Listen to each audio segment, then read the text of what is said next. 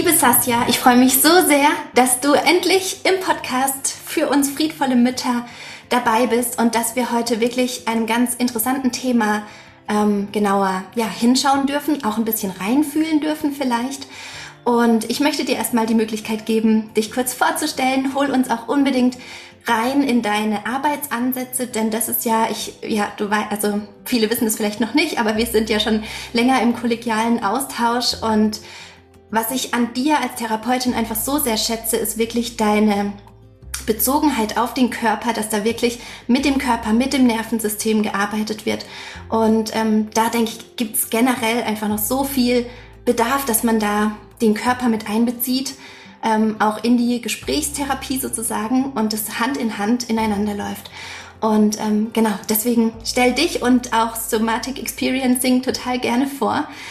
Ja, das würde, glaube ich, schon mal helfen, so einen Einstieg zu finden in das Thema. Ja, hallo, liebe Helen und hallo auch liebe Zuhörerinnen wahrscheinlich eher.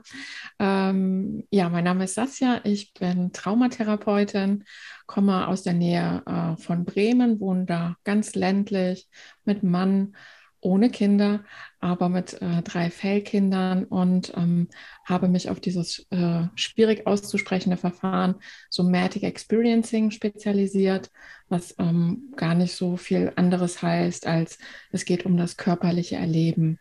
Und ähm, mein Hintergrund ist es, dass, dass es bei mir eine eigene Traumageschichte gab, gibt und ähm, ich da lange dran rumgedoktert habe und dann irgendwann mal über Somatic Experiencing gestolpert bin.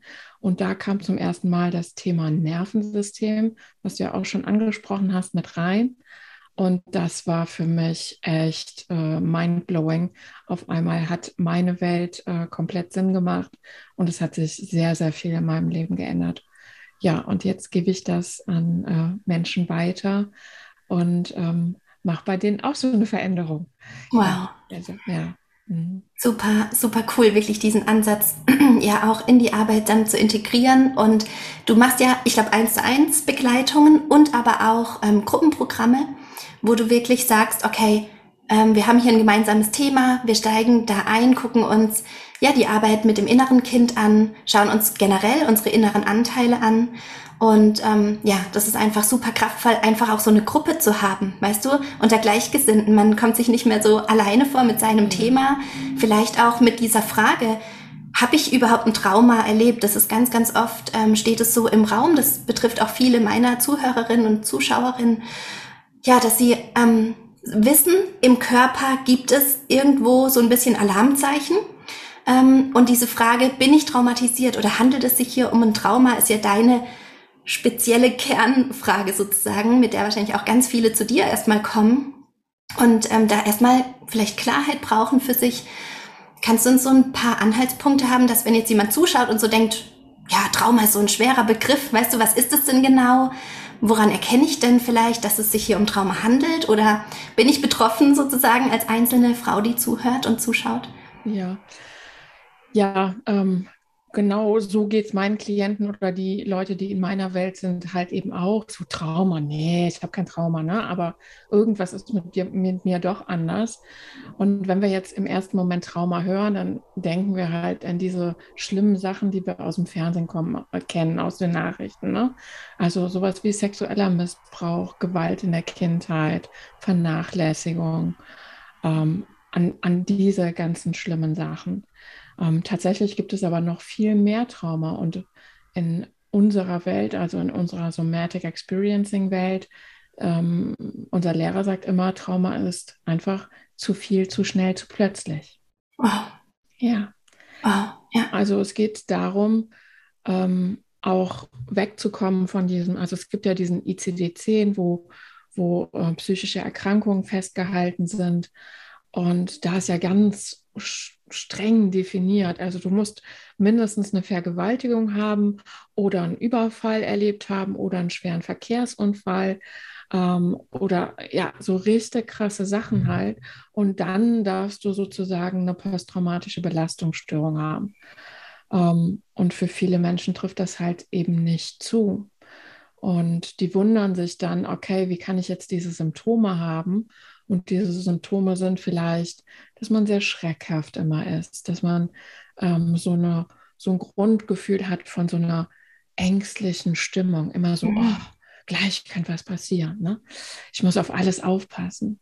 Ähm, was könnten andere Anzeichen sein? Auch so körperliche Sachen ähm, wie ähm, Migräne, ähm, chronische Erkrankungen wie irgendwas mit der Schilddrüse zum Beispiel, ähm, Schlafstörung. Also die Palette an, an möglichen Symptomen, wie sich ein Trauma versucht bei dir zu zeigen, ist immens lang. Und wenn wir mit meiner Brille dann mal drauf schauen, dann sage ich jetzt mittlerweile, also ich denke, dass 90 Prozent der Menschheit in irgendeiner Art und Weise traumatisiert ist und dass es für jeden Menschen mal sinnvoll wäre, mal auf sein Nervensystem und auf seine ganze Geschichte zu schauen. Oh, ja. ja. Was mir sofort einfällt, ist das Stichwort Entwicklungstrauma, was einfach noch so wenig ähm, ja, Bewusstsein, so gesellschaftlich auch bekommen hat, weil gerade Entwicklungstrauma in der Kindheit, also während der Entwicklung oder Entfaltung, ähm, ja wirklich ein ganz sensibler Moment in dem Leben eines Menschen ist und das Gehirn einfach gerade erst dabei ist, eine ganze funktionierende Einheit zu werden und oft es mit den Erinnerungen ja auch ähm, damit einhergeht, weil ganz viele dann sagen, ja, ich kann mich da irgendwie nicht so richtig erinnern an meine Kindheit oder da war nie was, zumindest nichts, was ich so spitz zurückführen kann auf ein bestimmtes Ereignis. Und ich glaube, wenn man aber da deine Definition nimmt mit zu viel, zu schnell, zu plötzlich, zu heftig sozusagen, genau, dann kriegt man auch so ein bisschen ein Feingefühl dafür, dass es nicht so ein spezieller Übergriff, Überfall oder sowas gewesen sein muss, sondern auch sowas wie zum Beispiel, wenn die Eltern emotional einfach nicht erreichbar sind. Das ist nichts, wo man sagen kann, es ist an diesem Tag passiert, sondern das war ein Grundgefühl in der Herkunftsfamilie, aus der ich vielleicht kam oder ja, was ich erlebt habe sozusagen. Ja. Und ich fasse das auch nochmal gerne zusammen, ähm, weil da kann man gar nicht oft genug drüber reden, was ist denn eigentlich Entwicklungstrauma? Mhm. Und als Entwicklungstrauma bezeichnen wir Traumata in den ersten drei Lebensjahren. Mhm. Warum da? Genau in diesem Zeitpunkt. Also wir sprechen von im Mutterleib während der Geburt und dann die ersten drei Lebensjahre. Ähm, was viele Menschen nicht wissen, wir kommen physiologisch als eine Frühgeburt zur Welt. Also theoretisch müssten wir noch länger im Mutterleib verweilen, aber dann würden wir nicht mehr durchs Becken passen. Ähm, und als ähm, frisch, frische Menschen, also frisch geborene Babys, bis zum Alter von drei Jahren haben wir einen, ja sozusagen einen kleinen, ich nenne es mal liebevoll Baufehler. Es ist kein wirklicher Fehler, aber es ist einfach, was noch nachreifen muss. Und das ist das Nervensystem. Und da fehlt ein ganz entscheidender Anteil. Das ist nämlich der Parasympathikus. Das ist der Teil vom Nervensystem, der beruhigt, der sagt, oh, ich bin hier sicher, es ist okay, es wird für mich gesorgt. Der ist beim Baby nicht vorhanden. Und als ich das das erste und immer an dieser Stelle kriege ich eine Gänsehaut, ja. weil wenn man sich einmal vor Augen führt, was das bedeutet, ne? Und ja. so, ich habe hier immer meinen Affen, der steht hier immer für wahlweise das innere Kind oder fürs Baby. Also wenn ich mir jetzt vorstelle, das ist ein Baby, also ich habe jetzt gerade einen Affen in, die in der Hand für die Zuhörer. Und wenn man sich mal vorstellt, da ist ein Baby in meinem Arm und es schreit. Und ich bin die Mama davon. Und vielleicht bin ich irgendwie durch das Kind getriggert. Vielleicht habe ich mit meinem Mann gerade richtig viel Stress. Vielleicht ist er krank. Vielleicht ist mein Vater gestorben. Vielleicht also es gibt tausend Möglichkeiten, warum ich jetzt emotional gerade nicht erreichbar sein kann.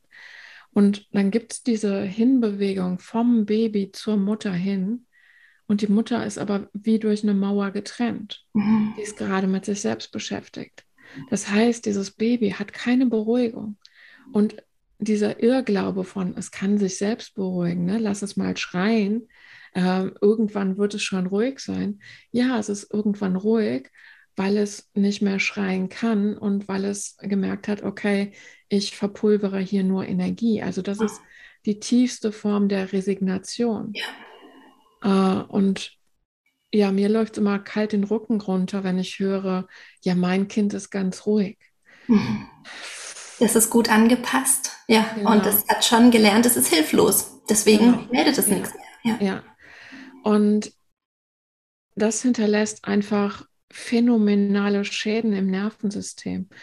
Ähm, ich habe eine Kollegin, die Dami Scharf, und ähm, die macht den ganz schönen Vergleich mit Trauma und Entwicklungstrauma. Die sagt, wenn, wenn man Trauma mit einem Teppich vergleicht und dieses ganz normale Schocktrauma, also ein singuläres Ereignis, bam, macht es im Leben und auf einmal ist die Welt, steht Kopf. Ähm, dann ist das wie an einem Teppich und da gibt es einen Faden, der nicht okay ist. Der passt nicht von der Farbe oder der ist irgendwie aufgeribbelt. Und man würde diesen Faden herausziehen. Dann hat man noch immer einen, einen Teppich. Also man kann ihn noch benutzen. Jeder mhm. weiß, das ist ein Teppich. Alles okay. Und beim Entwicklungstrauma ist es so, da sind so viele Fäden, die dann nicht so wirklich hundertprozentig passen, die irgendwie leicht beschädigt sind oder so.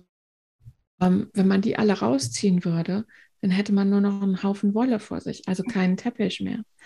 Und ähm, die gute Nachricht ist, also auch ich ähm, habe dann im Zuge von Entwicklungstrauma kennengelernt, oh, ich habe wohl auch ein Entwicklungstrauma gehabt, ähm, weil meine Mutter war zum Beispiel auch nicht anwesend, die war emotional nicht erreichbar.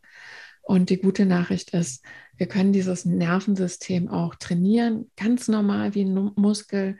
Und ähm, das gute Leben wartet auch auf Menschen mit Entwicklungstrauma. Voll also gut. Ja. Wirklich jetzt nicht verzweifeln und sagen, oh Gott, ähm, äh, ja, bei mir ist jetzt Hopfen und Malz verloren. Nein, nein, nein, nein, nein. Sondern es gibt ähm, sehr einfache und effektive und nachhaltige äh, Übungen. Ähm, das einzig Doofe ist, man muss halt trainieren. Ne? Ja, man muss es tun, ja. Ja, genau. man muss es ja, tun. Genau. Muss dann auch wirklich tun, ja. ja genau. Und auch ja. wieder in den Kontakt gehen mit diesen inneren Anteilen, die ja irgendwo in jedem von uns schlummern. Und da finde ich auch deinen Ansatz einfach so genial, weil oft einfach so von diesem inneren Kind gesprochen wird, weißt du, so das innere Kind. Und viele denken dann so, das ist so hauptsächlich das, wo wir so, so kindliche Impulse verspüren, so ich muss mich mal wieder ausspielen, so ausleben, ich muss mal verrückte Dinge tun, ich muss mal dieses innere Kind wieder so aufleben lassen. Und dann in, ja, wirklich zu verstehen, es gibt da nicht dieses eine innere Kind, sondern es gibt, je nach diesen Situationen, die eben da passiert sind, wie so kleine, ja, ich würde es jetzt in meinen eigenen Worten beschreiben, aber du kannst es bestimmt gleich noch viel besser beschreiben, dass es wie so kleine Splitter sozusagen gibt, so Splitteranteile, je nach Situation. Überall da, wo das Kind oder wo wir als Kind nicht, ja, nicht richtig abgeholt wurden, nicht richtig emotional begleitet wurden, wo praktisch unser Parasympathikus um Hilfe oder nicht vorhanden war, der Sympathikus vielmehr um Hilfe ruft und wir dann eigentlich jemand Erwachsenes brauchen, der sozusagen uns einen Vorgeschmack gibt von seinem Parasympathikus. Weißt du, der, mhm. der uns hilft, runterzukommen, in die Zentrierung zu kommen, uns zu regulieren. Und dazu brauchen wir als Kinder eigentlich die Erwachsenen. Genau. Stichwort Co-Regulation. Ne? Also ja. ich kann mich beruhigen durch jemand anders. Ne? Und das ist ja auch, warum Therapie zum Beispiel gut wirkt. Ne? Also mhm. ähm, ich habe Menschen, die sagen, mein Gott, mir ist es egal, das ist ja, was du sagst, aber wenn ich schon nur deine Stimme ja. höre, dann werde ich schon ruhiger. Dann ist das einfach so verknüpft mittlerweile schon, ähm, dass ich da ruhig bin, dass ich Sicherheit ausstrahle, dass ich auch so einen Ort kreiere, wo, wo die Klienten einfach sein dürfen. Und wie wäre das, wenn du das selbst mit, mit dir machen kannst? Ne? Also wenn ja. du dieser Mensch für dich bist, der da wirklich wie ein Fels in der Brandung hinter diesen inneren Kindern steht oder vor diesen inneren Kindern steht, sie beschützt und ähm, sie vor allen Dingen bedingungslos liebt. Ja. Wow. Ja, und das ist ja was, was bei dem therapeutischen Kontext, den du viel mehr in deiner Arbeit hast, aber auch bei uns Beratern und Coaches ja so, dass, dass wir ja nicht wollen, dass unsere Klienten oder ähm, ja unsere Coaches in so eine Abhängigkeit geraten sollen. Weißt du, dass sie irgendwie immer diese diesen Vibe von dir, diese Sicherheit von dir brauchen, um immer wieder sich regulieren zu können, sondern, und das ist ja auch mega an deiner Arbeit einfach, dass du diese Hilfe zur Selbsthilfe einfach anbietest und zeigst, das kannst du auch. Du kannst dir selbst diese Sicherheit geben. Du kannst selbst einen Einblick haben in dein Nervensystem wieder in Kontakt kommen, auch mit dem Vagusnerv, auch mit dem parasympathischen Anteil, den auch wieder neu kennenlernen, weil das ist ja ganz oft das, ja, dass, dass der eben noch nicht so stark ausgebildet ist oder noch nicht so zugänglich. Wie soll das jetzt gehen mit dem Regulieren? Sind dann so Fragen. Und ich mhm. drehe dann durch oder ich kann nicht ruhig bleiben. Genau, wie, wie findet dieser innere Dialog statt oder was braucht es sozusagen als Gegenspieler zu diesem inneren Kind, was da manchmal ja so laut wird oder Hilfe braucht? Was, wie, wie könnten so erste Schritte sein oder was hast du da für eine Idee sozusagen? Also am Anfang braucht es auf jeden Fall erstmal Achtsamkeit, dass man äh, überhaupt merkt, was, was passiert denn hier. Ne? Also ich nenne das immer den inneren Leuchtturm oder ich sage den Klienten dann, geh doch mal in die Metaperspektive, geh doch mal in die Vogelperspektive. Mhm. Was machst du denn da eigentlich? Mhm. Und dann lasse ich die Klienten zum Beispiel ähm, beschreiben, okay, es passiert das und das. Mhm. Aha, okay gute Hinweise, also gute Fragen können dann auch immer sein. Ich arbeite auch gerne mit dem Drama-Dreieck. Ähm, da gibt es die Position der, das Opfer, der Held und der Bösewicht. Ähm, sehr häufig sind die Klienten gerne im, im Opfer- oder im Heldinnenmodus. Ähm, und ja, in allen drei Positionen im Drama-Dreieck gibt man halt Verantwortung ab. Äh, und ja, ist halt abhängig. Und das ist nicht, was das was für ein Leben förderlich ist. Ne? Also du bist nicht dann wirklich frei, sondern du hängst immer an irgendeinem Rockzipfel. Ja, also erstmal Achtsamkeit. Was passiert hier eigentlich gerade? Ja welche Rolle nehme ich da ein, auch mit genau. anderen Menschen innerhalb meiner Familie.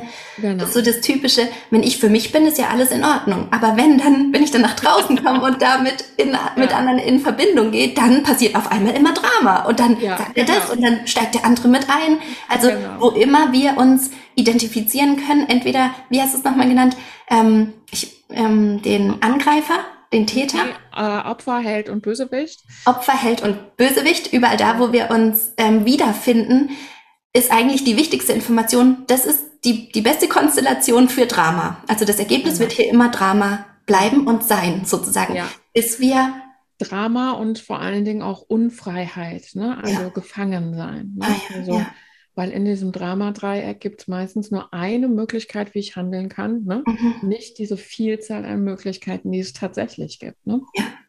ja, also erstmal Achtsamkeit. ähm, und oft ist es so, dass einfach schon durch diesen Prozess von, oh, ich mache da gerade hier die Drama Queen ne? und jetzt auch mal für die Zuhörerinnen. Ne?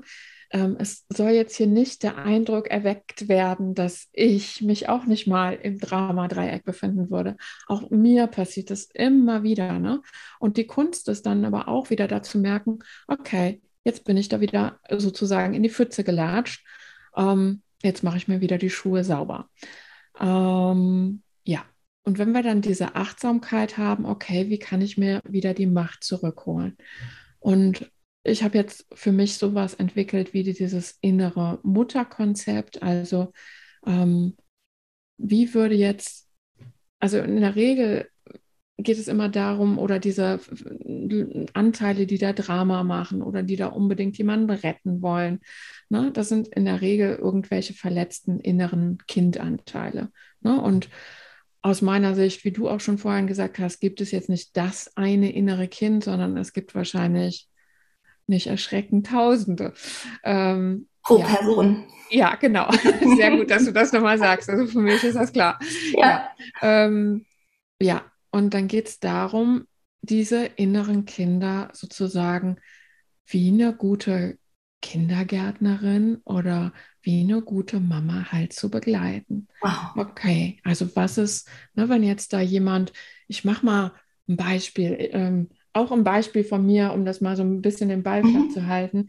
Ähm, äh, letztes Jahr im, im Januar hatte ich auch einen Kurslaunch und ähm, das war für mich noch sehr, sehr aufregend und ähm, irgendwie waren dann ein paar technische Probleme da.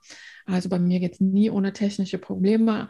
Und da auch mal wieder und ähm, ich hatte vorher meinen Mann schon instruiert von, oh, das wird ein bisschen stressig, also ähm, nicht nehmen Rücksicht, aber ich kündige das schon mal an, dass ich vielleicht ein bisschen zickig werde.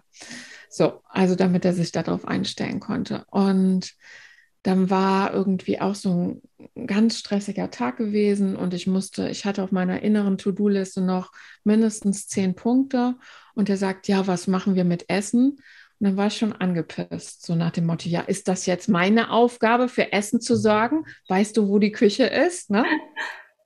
Ja, und dann sage ich, nee, ich hatte mir überlegt, lass uns einfach was zu essen holen. Gut, wir setzen uns ins Auto und ich habe mein Handy mit und ich hatte noch, weiß ich nicht, 30 Instagram-Nachrichten zu beantworten.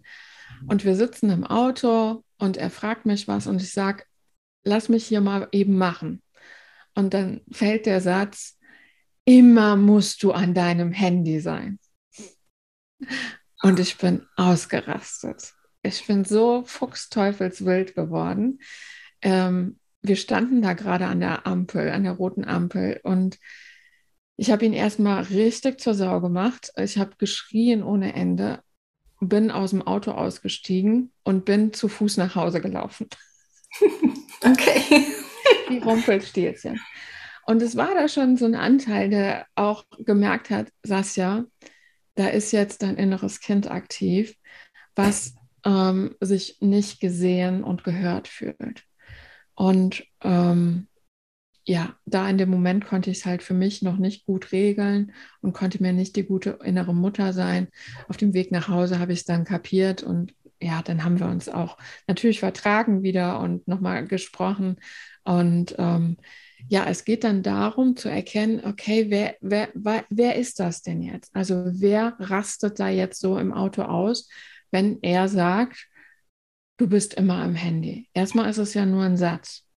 Und ich könnte jetzt darauf sagen, das stimmt doch gar nicht. Mhm. Ne? Oder ich hätte darauf sagen können, naja, ich arbeite gerade. Ne? Oder ich hätte einfach sagen, ja, stimmt. Also Ne? Und in dem Moment erschien mir als einzige Möglichkeit, ich musste ihn jetzt sowas von zur Schnecke machen und muss so deutlich machen, wie sehr ich verletzt bin. Ne? Du hast mich jetzt wirklich verletzt. Ähm, und das stimmt natürlich nicht, sondern ich habe die Wahl getroffen, ähm, mit Verletztheit zu reagieren.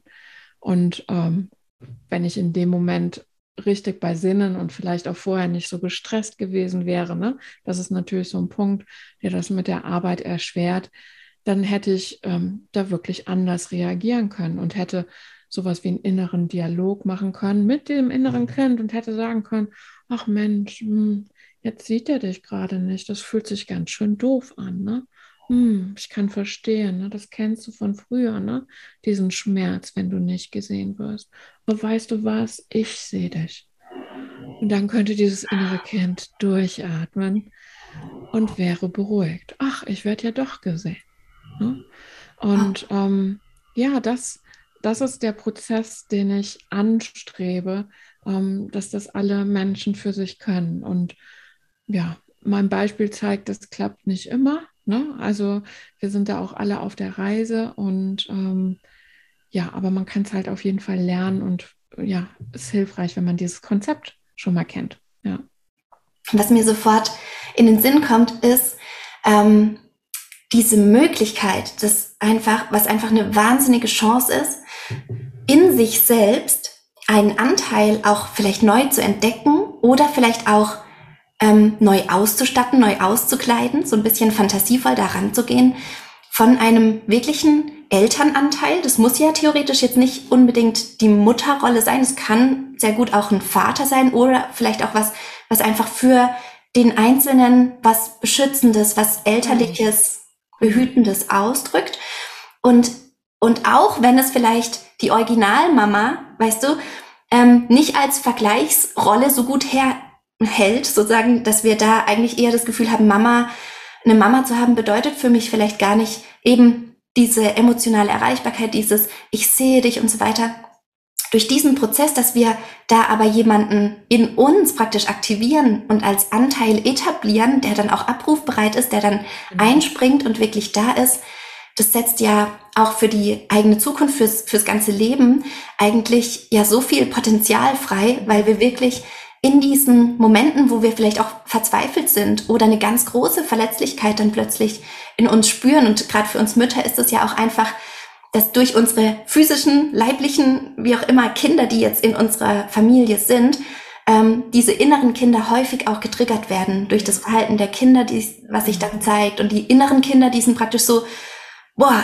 gleich in der Erinnerung, das kenne ich, das, dieses genau. Muster kenne ich aus meiner eigenen Kindheit. Und zack, bumm, ist diese Verschaltung nämlich wieder da, dass wir so reagieren, wie eigentlich unsere Eltern reagiert haben oder unsere Mütter vielleicht im Speziellen. Und diesen, ja, diese, diesen neuen Ansatz, das kennenzulernen, wie das auch anders funktionieren kann, macht ja auch im Gehirn eine ganz andere Verschaltung. Also wir setzen da ja ganz neue ähm, ja, Synapsenverbindungen praktisch ähm, ein und die werden dicker und es baut sich immer mehr aus, so dass es von so einer kleinen Idee, es könnte auch anders sein, tatsächlich zu einem, ja, zu einer neuen Möglichkeit wird, wie wir in uns mit uns selbst um, umgehen und wirklich einen anderen inneren, einen besseren inneren Dialog haben und aber auch ja, ein, ein Rollenvorbild dann sein kann für den Umgang mit unseren Kindern. Ja, genau. Das heißt, das lohnt sich doppelt und dreifach, da mal hinzuschauen ja. und sich auf diese innere Reise sozusagen zu begeben. Ja, und das ist auch das, was ich mir wünsche. Ne? Also wenn man sich mal ja. vor Augen führt, was für ein Domino-Effekt hat. Also ja. das, ne, das beruhigt nicht nur mich, sondern das macht auch dass ich vielleicht anders mit meinem Mann umgehe, dass ich anders ja. mit meinen Kindern umgehe, dass ich anders mit meiner Familie umgehe, mit meinen Kollegen, mit meinen Freundinnen. Ne? Mhm. Also stell dir mal diese Kraft vor, wenn du das für dich regeln kannst und das geht in die ganze Welt wie so ein Ripple-Effekt oh. ja. auf alle Seiten heraus ja. und oh, wie mächtig das ist. Ja. ja. Wow, mega. Wenn jetzt da jemand sitzt, der sagt, ich will das lernen, ich will mit dieser inneren Mutter oder mit diesem inneren Elternanteil in mir in Kontakt kommen. Wo können die sich melden? Wo bist du zu finden? Ähm, genau, wo können die draufklicken? Im besten Fall. ja, also ich bin hauptsächlich bei Instagram zu finden unter Sasja Metz. Ähm, und du wirst es ja bestimmt ähm, verlinken in den Show Notes. Ja, auf jeden Fall. Und ähm, ja, jetzt am 6. März biete ich halt einen ähm, ein Audio-Retreat an, wo es halt genau um diese Entdeckung der inneren Mutter geht. Ähm, ja, das wird so ein ganz ruhiger, tiefer, meditativer Prozess, ähm, wo wir uns in der Gruppe treffen, wo wir uns auch alle zu Beginn nochmal vorstellen, oh mein Gott, wie groß ist dieser Ripple-Effekt? Wow. Was können wir da erreichen? Ne? Wenn jeder, äh, ja, jeder hat ja so und so viele Leute in seinem Umfeld und wenn wir mit dieser Haltung die Menschen berühren können, ja. wow. Ja, also das wird der Beginn sein und ähm, dann werde ich ähm, sogenannte Audioeinheiten machen, wo ich dann immer wieder Fragen stelle, und wo wir dann das Unterbewusstsein anzapfen und dann schauen, wie sieht diese innere starke Mutter aus und wow. ähm, was hat die für Qualitäten. Also wir entwickeln die wirklich. Wow. Ja. Ähm, ja. Und das wird am 6. März stattfinden, das ist ein Sonntag. Und ähm, ja, wird ein paar Stunden gehen ist jetzt auch nichts, ne? das sage ich jetzt auch mal vorweg, ist nichts für Warmduscher. Mhm. Also äh, ähm, das ist schon ein Prozess, der auch tief geht ne? und für Leute, die jetzt auch wirklich ähm, den Mut haben, was in sich zu verändern. Ja, die wirklich ja. loslegen wollen. Genau, ja.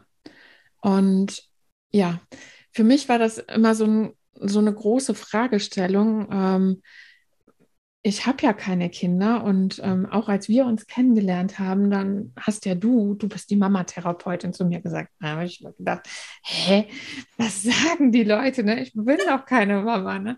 Nein, sagst ja, also ich habe von allen Seiten gehört, du bist so mütterlich. Ne? Du wärst die perfekte Mama.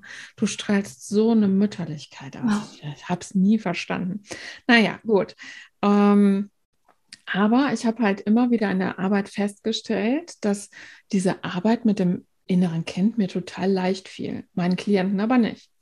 Und ich habe gedacht, also äh, äh, was ist da? Chinesisch oder was ist jetzt das Problem? Also, ne, ich habe immer wieder diesen Affen hervorgeholt, ich habe das immer wieder erklärt, ne? und die haben das auch, die haben so genickt. Ne? Und man hat auch gesehen, ja, irgendwo, aber es kam nicht in die Umsetzung. Und dann irgendwann ist es mir wie Schuppen von den Augen gefallen, ähm, dass wir uns immer auf dieses innere Kind halt konzentriert ja. haben. Und ähm, dass dass gar nicht der Fokus auf dieser inneren Mutter auf, oder auf diesem inneren Elternteil war. Und ja, warum? Natürlich, weil die eigene äh, reale Mutter vielleicht total mhm. negativ besetzt ist. Oder ähm, weil es so ein, ich sag mal, Loyalitätskonflikt gibt. Mhm. Wenn ich jetzt auf einmal eine gute Mutter für wow. mich bin, ja. lasse ich vielleicht meine reale Mutter im Stich. Ja. Also wow. ähm, verstoße ich sie, verrate ich sie.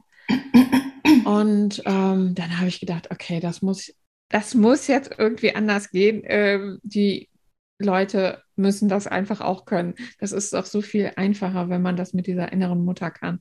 Ja, und dann habe ich halt ähm, mir Gedanken gemacht und habe diesen Audioprozess da entwickelt, ähm, einfach um auch mehr ins Gefühl zu kommen, mehr ins Unterbewusstsein zu kommen. Und die Ergebnisse waren echt äh, nicht von dieser Welt. Also ich hätte das auch nicht für möglich gehalten. Oh. Und ich bin jetzt ganz gespannt auf den 6. März. Ja. Oh, das glaube ich. Ja. Und die Hauptfrage einer jeden Mutter bei irgendwelchen Programmen, gibt es eine Aufzeichnung? Ja, gibt es. Juhu!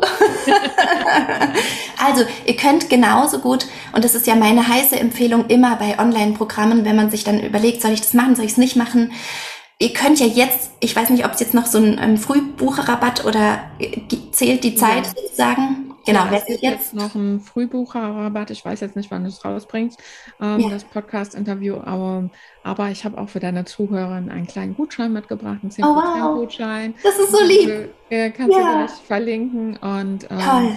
ja, es wird eine Aufzeichnung geben und ähm, dann ist ähm, der ganze, das ganze Audio-Retreat dann für eine gewisse Zeit steht das zur Verfügung und ja. kann dann nachgeholt werden. Ja. ja. wann immer es nämlich in unseren Familienalltag passt oder auch zu den Bedürfnissen, die gerade alle vielleicht auch unberechenbar manchmal bei den Kindern so da sind ja. oder bei einem selber.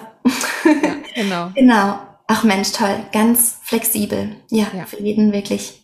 Ja. ja, sinnvoll. Wow, schön. Ja, ja. Mega revolutionär. Also so, sowohl da so eine wirklich eine Audiogeschichte, einfach, ähm, genau, also nicht Geschichte als Storytelling, sondern einfach die Menschen wirklich über deine Stimme damit einzuladen in das Thema und auch ohne Video, so dass wirklich der Verstand mal so ein genau. bisschen Pause einfach haben darf ja. und man wirklich da sich reinfühlen, rein fallen lassen kann ja tatsächlich genau. auch und dann genau. mit dir zusammen Hand in Hand diese innere Mutter, dieses innere Elternpaar vielleicht wirklich ausgestaltet, etabliert, ja, und dann praktisch freigesetzt wird für die, für die Zukunft und zwar nicht nur für einen selbst, sondern für die ganze Familie. Ja. Wirklich in jeder Beziehungsstruktur ist das ein ja, wirklich ähm, fürs ganze Umfeld. Ja, wow. Ja. ja. Also von, ich habe ja nach wie vor ganz viele Mütter in, in der Begleitung und eine Frage, die dann immer wieder aufkommt, ist halt die Frage nach der Schuld. Ne? Also ah, ja. Äh, ja, oh. verdrehst schon fast die Augen. ähm, das kenne ich doch irgendwo her. Ja, ja genau.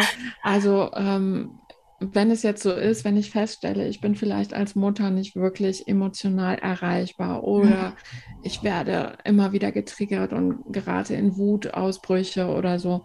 Ne? Also ähm, es geht nicht darum, irgendwie einen Schuldigen für ein Trauma zu finden. Und ähm, das habe ich ja auch ganz zu Beginn gesagt. Ich habe ja wirklich auch alles an Trauma mitgenommen, was man so mitnehmen kann. Ne? Und trotzdem sitze ich jetzt hier auch in einer ganz anderen Position und freue mich einfach über mein Leben und finde mein Leben einfach nur grenzgenial gut. Also das schon mal als, als gute Nachricht auch nochmal wieder. Und liebe Zuhörerin, hört auf mit diesem Schuldkarussell. Es bringt gar keinen weiter, sondern konzentriere dich doch lieber auf die Liebe. Und ähm, Ne? Liebe hat dann wieder einen ganz anderen Vibe und wir wären auch als Menschheit nicht so weit gekommen, wenn jetzt, wenn jetzt verhindert werden müsste, dass alles Trauma verhindert werden muss. Ne? Also wenn es kein Trauma geben dürfte. Ähm, wir sind nicht aus Zucker. Und das soll jetzt keine An Einladung dazu sein, sein eigenes Kind zu traumatisieren, aber ich möchte jeder Mutter den Druck nehmen von, ich traumatisiere mein Kind. Ja. Es kann sein, dass du dein Kind traumatisierst. Da muss man auch mal ehrlich drüber sprechen. Mhm. Ähm, auf der anderen Seite, das ist nicht alles in Stein gemeißelt. Ne? Das ist ja das Gute am Nervensystem und am, am, am Gehirn. Ne? Das kann lernen ne? und das kann sich auch wieder regenerieren. Das ist Arbeit, das habe ich gesagt. Ähm, aber Arbeit, die sich auch auf jeden Fall lohnt. Und ja, ja also Schuld streichen wir, Schuldkarussell machen wir nicht mehr.